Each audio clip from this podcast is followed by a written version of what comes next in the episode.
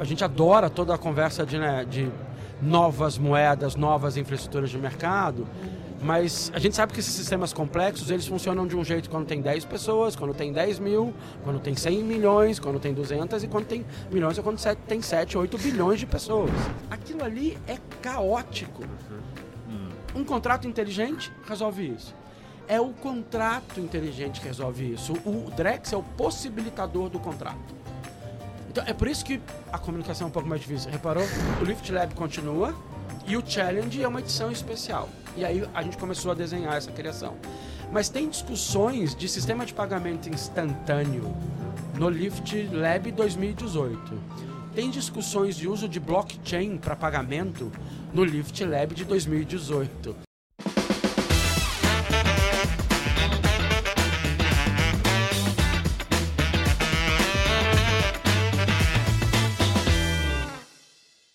Estamos começando mais um Blockchain Rio Festival Podcast. Dessa vez, novamente um crossover aqui com Let's Crypto, Blockchain Rio Podcast e Brasil, Brasil Crypto, Crypto Report. É isso aí, Aaron. e aqui a gente está recebendo um convidado incrível. Todo mundo acho que já conhece ele, mas para quem ainda não conhece, vale muito a pena escutar essas nobres palavras. Rodrigo, diretor de inovação da Fenasbac, seja bem-vindo. Muito obrigado, prazer estar aqui. Vamos conversar. Maravilha, maravilha. Então já vou lançar a primeira pergunta aí, Rodrigão. Primeiro agradecer novamente por você ter cedido um pouquinho do seu espaço da, da enorme agenda que você tem aqui do, do evento para falar um pouco com a gente. E queria começar é, primeiro elogiando o trabalho que a Fenasbac tem feito. Acho que é um trabalho assim irreparável, irretocável. Vocês têm realmente se destacado demais assim frente a um monte de coisa que tem acontecido e frente até a outras instituições no mundo que têm tentado fazer coisas novas, inovar, junto a instituições financeiras.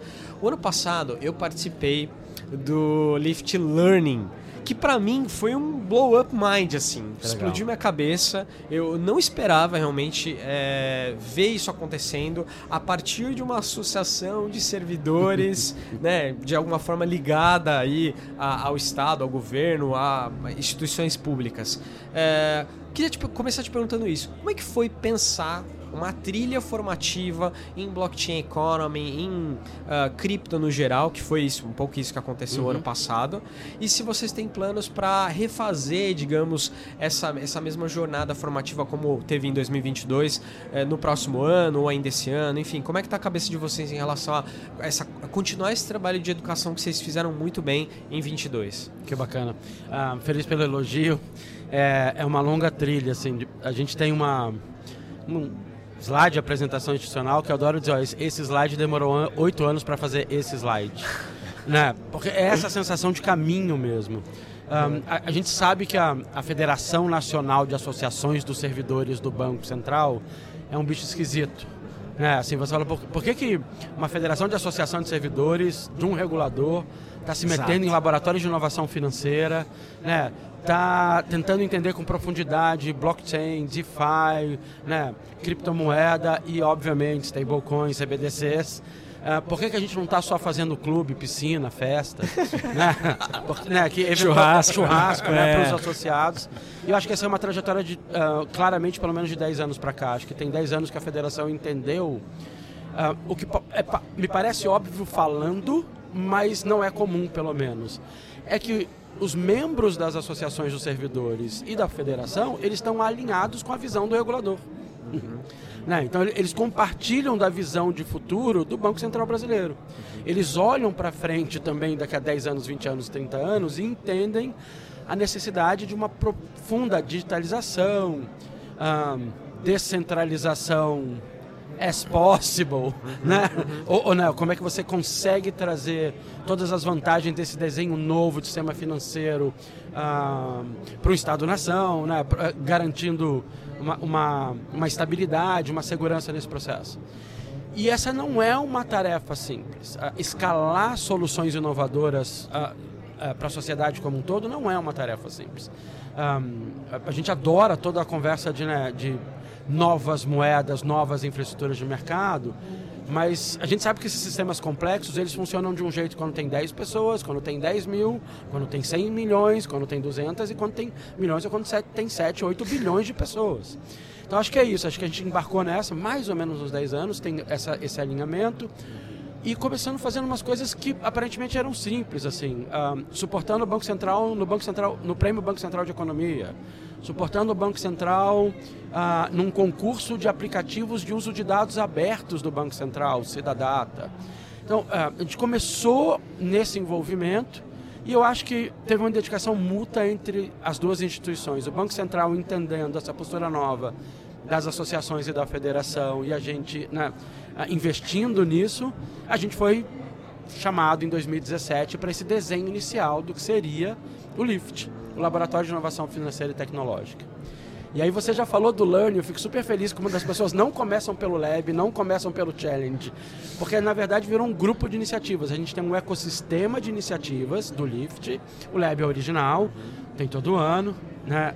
Um, o Challenge foi especial do ano passado, especificamente o desafio do pro então Real Digital, agora né, rebatizado como Drex, plataforma, moeda, tudo é Drex. Que nem Bitcoin, Bitcoin, Bitcoin, né, Drex, tudo é Drex. Perfeito. A moeda, a plataforma, tudo é Drex. Um, e, e o Learning, que é quando a gente traz aluno, professor, pesquisador, uh, para completar a chamada terceira hélice da inovação, né? É o conceitozinho da tripla hélice mesmo. Eu preciso, eu preciso do mercado privado, eu preciso do inovador, eu preciso da indústria, eu preciso.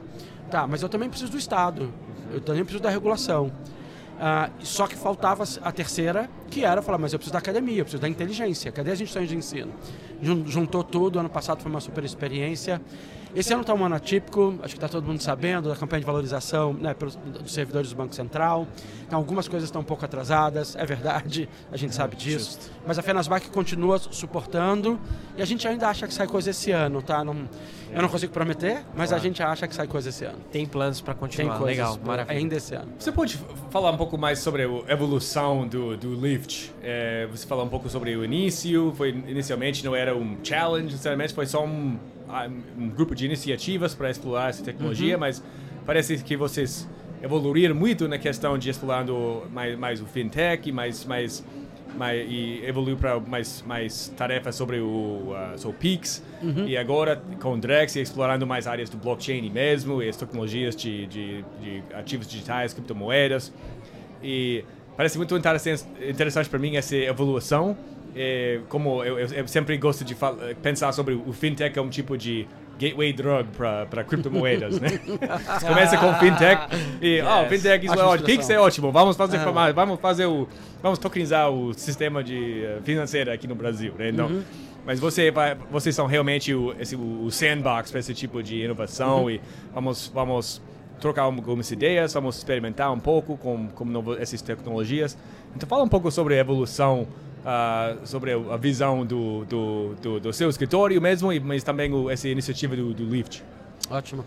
Um, eu, eu acho que a, a, proposta inicial, e eu vou citar aqui um servidor do Banco Central querido que estava lá, é um dos pais padrinhos né, uh, do desenho do Lift, que é o André Siqueira. O André, ele sempre gostava de descrever o que seria o Lift como uma festa americana.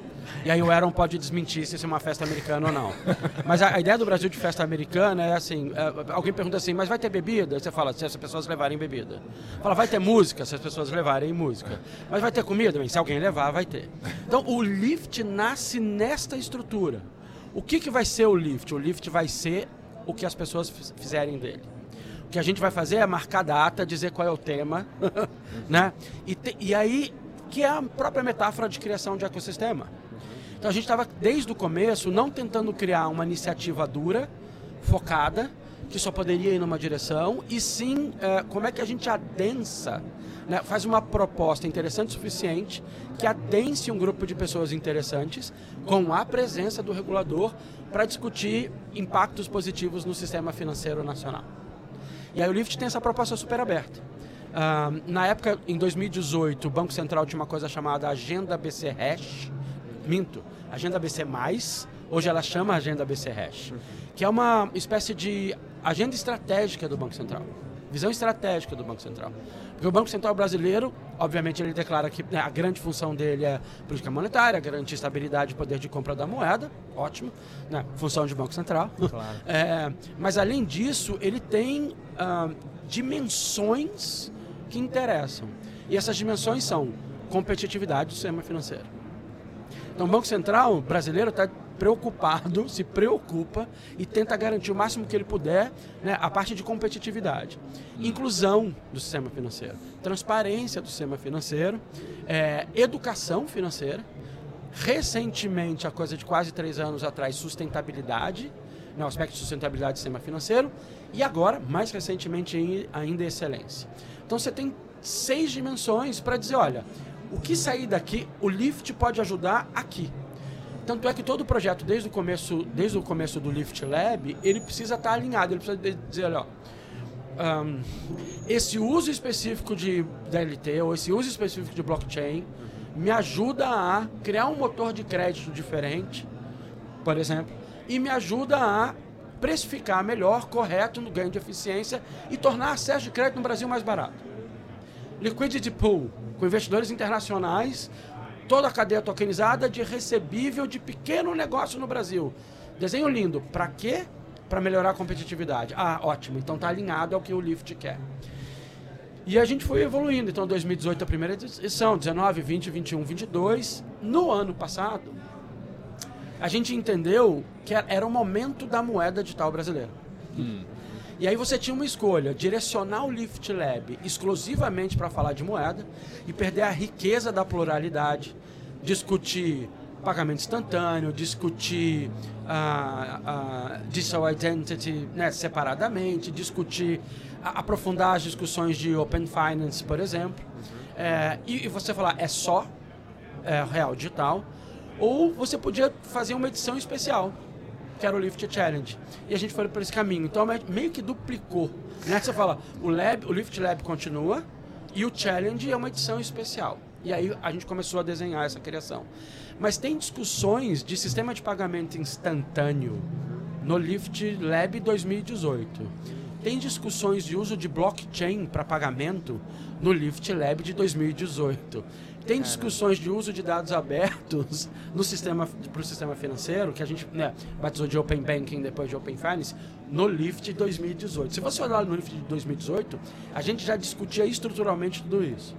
Se você olhar para trás, não à toa o LIFT discutiu isso, porque o Banco Central Brasileiro discute com profundidade pagamento instantâneo 2000 e bolinha, né? É, discute uso de blockchain na, no, na virada de, do, de 2010, já tem discussão profunda no Banco Central brasileiro de uso de blockchain né, para sistema financeiro. Então, um, das coisas que eu também gosto de falar é isso. Tem uma expressão aqui no Brasil que eu gosto muito, é que é demora 10 anos para uma banda fazer sucesso do dia para a noite. né? Então são 10 anos para do dia para noite o Drex virar notícia. Né? Então você tem muita construção por, por trás, você tem muito paper publicado por servidor do Banco Central, muito evento de BIS onde o Brasil dá opinião né, e desenha qual é a visão do Brasil em relação ao uso a, a, tokenização da economia, a real world assets, a regulated liability networks, toda a infraestrutura que agora está sendo discutida um pouco mais à mostra, essa discussão tem mais de 10 anos no Banco Central, vocês podem ter certeza. Maravilha, maravilhoso. Então eu vou pegar esse gancho, Rodrigo, que você trouxe é, do tempo de gestação das coisas para no fim elas explodirem, até para fazer uma provocação, é, trazendo aqui também para o contexto do evento, né? É, me perguntaram muito esses dias como estava sendo o Blockchain Rio, ou como eu estava vendo esses é, encontros, eventos que estão acontecendo muito no Brasil nos últimos tempos. E uma percepção, vai, que eu tenho, assim, eu queria te ouvir sobre isso, é o seguinte: acho que, pra, até para usar um adjetivo mais leve, uhum. a gente ainda tem um desafio aí que é, me parece que a gente tem muito mais oferta de solução, muito mais gente querendo de fato inovar e inovando, criando coisas novas, do que demanda ainda para contratar tudo isso de solução, para plugar tudo isso de solução na, nos diferentes players do setor financeiro uhum. tradicional. É, eu queria, primeiro, saber tua percepção em relação a isso, se de fato você coaduna com, com essa ideia, com essa visão. E segundo, é, o que, que você acha desse conjunto todo de coisas novas que estão surgindo? A gente tem boas coisas ou ainda precisamos melhorar, ainda, ainda precisamos avançar mais até a gente ter novas iniciativas é, resistentes? É, voltadas para o mercado, resolvendo um problema real para essa nova perspectiva, para esse novo cenário que se avizinha? A pergunta é boa. Estou até respirando aqui para tentar processar. Um, eu acho que esse é um caminho natural. Eu, eu acho que eu, eu, eu, fico muito alinhado com essa ideia de que a gente tem mais iniciativas e mais soluções sendo criadas do que sendo realmente do, dos que, né, que, estão sendo conectados ao sistema financeiro eh, e postas em prática, em uso, em teste, em POC, acho que é. Uhum. Mas sabe que eu acho que esse é o padrão, essa é a realidade desses momentos onde você tem por, um, por uma quebra, uma disruptura de possibilidades de futuro por, por conta de tecnologias específicas. Uhum. E é inegável que blockchain é isso. Uhum, né? Claro. É, blockchain, ele disrupta o futuro. Né? Você, né, é, é, é o que você podia fazer antes né, é, de... do paper do Bitcoin e o, tudo que você pode fazer com, um, com aonde, até onde você leva as DLTs com blockchain, com a criptografia específica, até onde você pode levar a ideia de emissão de moeda privada sem necessidade de Estado-nação, até onde você pode levar estruturas de governança é, né, altamente distribuídas é, e tentar equalizar o que a gente inventou, uma pessoa, um voto, né? É, de uma forma analógica, mas para uma forma digital, não geográfica, distribuída, sem vínculo de Estado-nação. Então você tem né, nesse nesse nascedouro dessa soma tecnológica, desse pacote que a gente fica chamando de blockchain, que não é uma tecnologia, é um grande pacote de tecnologias associadas, uhum. você tem uma disrupção, disrupção do futuro. E aí o que você tem? A incerteza causa pluralidade, o que é ótimo. Uhum. Como ninguém tem certeza absoluta para onde vai, Tá todo mundo inventando soluções para futuros possíveis. Hum. Né? Então, é, ninguém tem certeza, nem Banco Central, nem eu, nem você, né? Uh, nem a maior exchange, nem a maior tecnizadora, ninguém tem certeza absoluta do que vai acontecer. A gente tem esse mar de futuros possíveis. E aí você, às vezes, navega gente para um futuro possível e improvável. Né? E, e, aí essas pessoas estão bem no edge, né? bem no limite. Assim, fala, gente, isso não deve acontecer. Mas se acontecer, a única pessoa que vai ter acertado é ela. E você tem esse grupo core que está assim, ó, esses são os futuros mais possíveis. Então, dentro dos futuros possíveis, tokenização de ativo financeiro e uso de uma moeda digital. Né? Na mesma camada, na mesma rede. Então, acho que esse é o grande projeto de sistema financeiro no mundo.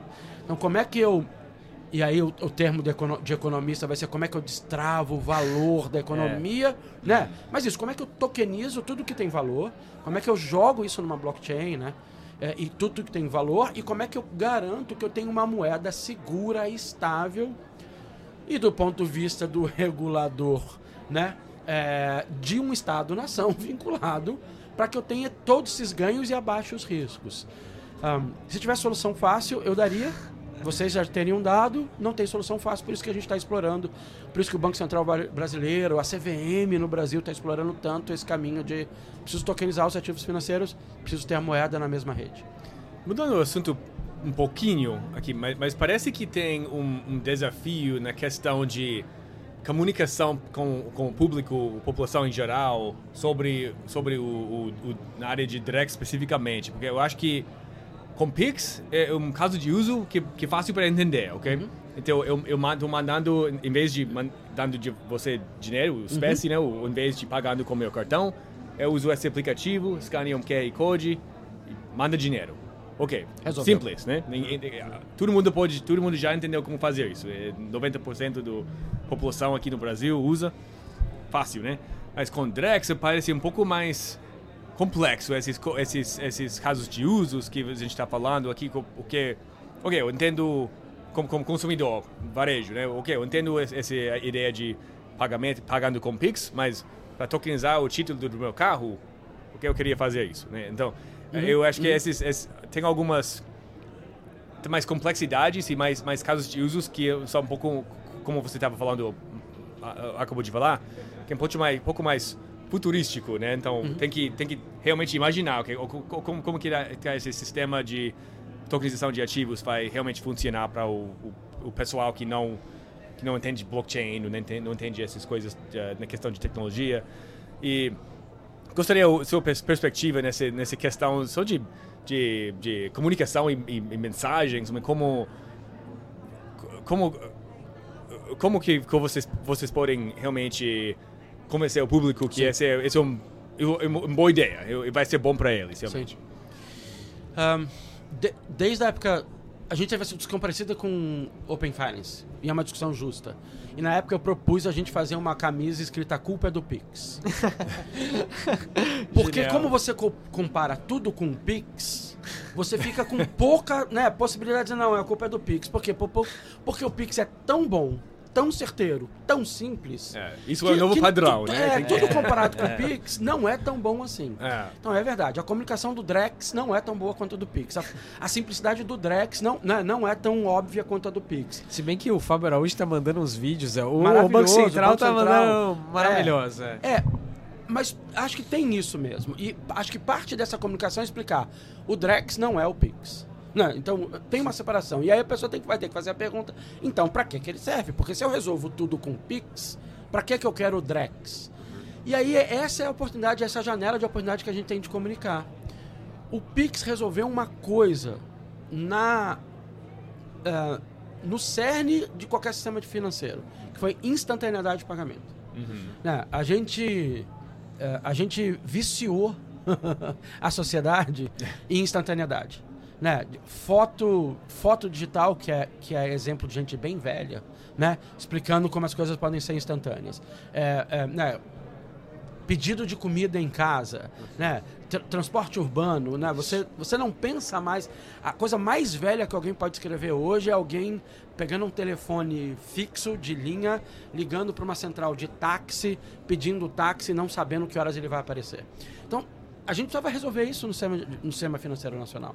E a gente tinha boas soluções históricas de 20 anos atrás, de SPB. Então a gente resolveu, né? É, é, boleto, que é uma coisa maravilhosa, TED, que é uma coisa maravilhosa, só não era o suficiente. Resolvemos Pix, instantâneo 10 segundos. Sobra o Drex o quê? O não instantâneo. Sobra o Drex o complexo. Uhum. Sobra para o Drex o programável. Isso. Então é, acho que essa é a linha de, de comunicação assim, ó. Quando, quando é que você. Ou, instantâneo, desculpa te interromper, ou instantâneo para produtos que o, o sistema de pagamento não resolve, né? Instantaneidade para um produto de investimento, instantaneidade para é, essas outras camadas. É, né? eu não necessariamente instantâneo. Tudo bem. Então, por quê? Uhum. Porque o princípio do Drex, na verdade, é o princípio de contrato inteligente. O princípio de contrato inteligente é o momento que eu tenho as duas partes executaram o que elas prometeram. Uhum. e só aí a transação ocorre. Então, o, a programabilidade e a complexidade da transação é o que o Drex funciona. Uhum. Para o Drex vai funcionar para isso. O que significa que são transações complexas? Significa que a maioria da população não vai precisar fazer na maioria do, do, do tempo de vida delas. Você não compra e vende carro todo dia. Você compra e vende cafezinho, pão, uhum. né? É, miojo pega né, um, um, um, transporte urbano todo dia, o tempo todo. Isso é Pix, isso está resolvido. Quando eu precisar dessa essa condição de programabilidade, quando, quando eu precisar resolver uma questão de confiança entre a execução do contrato de compra e venda, que de novo não é na hora que eu vou para o metrô, Quando eu vou pagar uma passagem no metrô, eu não tenho um grande problema de confiança no contrato de compra e venda daquela prestação de serviço. Agora, se eu for comprar soja em larga escala, né, orgânica, produzida na região amazônica, Uhum. Rapaz, eu tenho um problema de confiança muito sério entre as partes. Uhum. Eu preciso ter certeza do que você está executando, o que você está me prometendo, e eu vou pagar um prêmio por isso, eu vou pagar mais por isso, e você também precisa ter certeza que você vai receber, porque senão você não investe. Uhum. Para esse tipo de, de, de questão, vai, a gente resolve. Das mais básicas, né, uh, dessas questões de complexidade, de confiança e de acordo, a, a, as de escalas gigantescas entre Estado e nação, por exemplo. O último exemplo que eu dei que eu gosto, e eu, sei, eu não sei se todo mundo vai entender, não sei se todo mundo participou, mas pensa num leilão de gado. Sabe? Pensa no sistema de. Eu, a pessoa nunca apareceu antes, ela se cadastrou né, 12 horas antes do leilão, ela está ela tá prometendo pagar em 30 parcelas das 30 parcelas das coisas que ela paga 5, 5, 5, 5 parcelas várias vezes, tem 8% do leiloeiro, 2% do atraso, mais o transporte, aquilo ali é caótico. Uhum. Um contrato inteligente resolve isso. É o contrato inteligente que resolve isso. O Drex é o possibilitador do contrato. Então, é por isso que a comunicação é um pouco mais difícil. Reparou? Passei 10 minutos aqui tentando responder e eu tô assim, podia ter sido melhor a explicação, né? É isso, é o contrato inteligente. Maravilha. Pessoal, a gente está meio com o tempo estourado aqui, mas eu queria novamente agradecer, Rodrigo, você é fantástico, fala muito bem e acho que a gente conseguiu comunicar um pouco das coisas. É, continuem aí com a gente, logo mais novos episódios. Obrigado, Rodrigo. Valeu, Aaron. Eu que agradeço. Obrigado, gente. Valeu. Foi um prazer.